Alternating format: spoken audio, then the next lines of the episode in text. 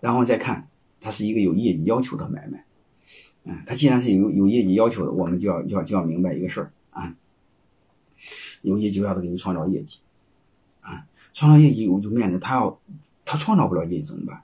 刚才我说过，你按内部价格打个折，然后你要求的给你让他给你工作一定年限。你比如你买了我股份，你不能走人，你必须给我工作五年甚至七年。为什么呢？因为我卖你的便宜，所以我就有权利要求你。就像国有企业内部分房似的，内部按内部价分的房，他要求你给他工作十年，不够十年他把原价的收回来，其实是一个逻辑。这样子不解决了他们不在这不干活嘛？万一跑了怎么办？那你说他没跑，他吊儿郎当不干活怎么办？本来我把他当合伙人，他应该表现很优秀的，结果和普通员工没什么两样，怎么办？那你好，他有业绩要求的买卖啊。第一，我要求你不能走人再来干，但是再来干他不认真干怎么办？你再加一个业绩要求。你比如员工来说六十分及格，你对合伙人要求来说必须八十分及格，不然不够八十分，我有几个要求：第一，不给你分红，交钱也不给你分红，是不是可以内部约定？还有一个，如果连续两年你考核不够八十分，我把股份按原价收回来。啊，你不能占着茅坑不拉屎啊，这个是不可以的，是不是这样？所以怎么解决不干活？好吧，第一个是你不能让他，必须让他在这儿；第二个，你必须让他干活。就刚才说，我们都可以锁定，是不是？锁定一定的年限啊。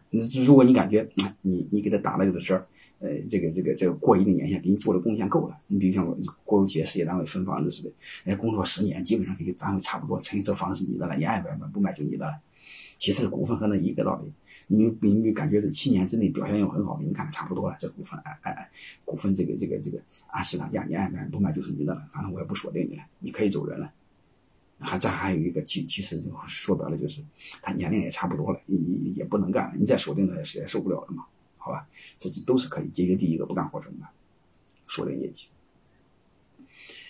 另外还有一个刚才刚才我再说一个就是这个。如果你新招了一个人，空降了一个高管，如果他比较强势怎么办？啊，就要求直接写到章程上。啊，其实一个道理。刚才我说过那个是锁定一定年限，嗯，可以不直接写在章程上，过一定年限再再转过来。就是说白了，就是正常你的员工来说，可以先干活，啊，再给股份，就这么简单。你甚至将来之后再等一段时间写在章上。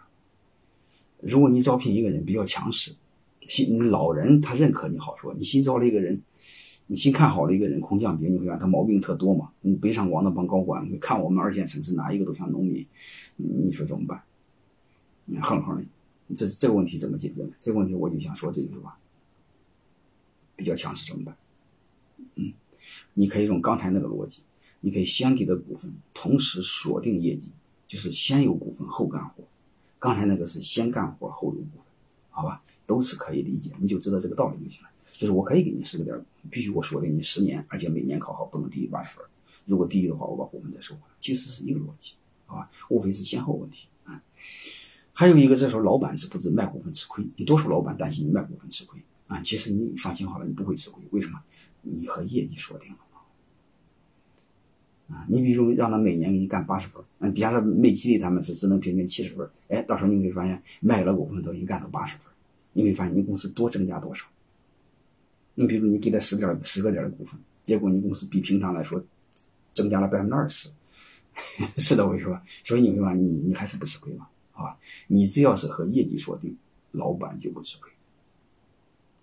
特别是你和增量业绩锁定，最简单的就是你给他十个点的股份。你要求每年增长必须百分之超过百分之二十，就是比正常的增长速度再超过百分之二十，你就更不吃亏，是不是这样？啊，所以你会发现这个背后就很有意思，啊，和业绩捆绑，甚至你可以分增量，啊，和捆绑增量业绩，甚至可以分增量，都可以，啊，嗯，所以所以这个一会儿我再讲讲行权资金的时候可以分增量，都是可以的，好吧？就是不管怎么着。我们都知道一个事儿，有业绩要求的买卖，这就叫背后一个是激励条件，就是你给他股份的前提条件，你得给我创造业绩，要不然股份白不不就白给你了吗？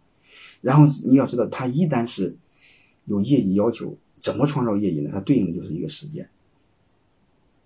啊，你你比如说你光给他创造业绩，没给他时间，他一天是完成不了。所以一有业绩要对应的有时间，要求你五年之内不能走，你每年考核在八十分，不够的话我股份再收回来，收回来你的股份还是你的，你也不吃亏，对吧？如果超过八十分连创五年，你会发现你更不吃亏。啊，所以你老板根本就不用担心，是吧？老板最担心的就是股份分了，活没给干出来，没有什么效果。你只要和业绩捆绑就不会没有效果。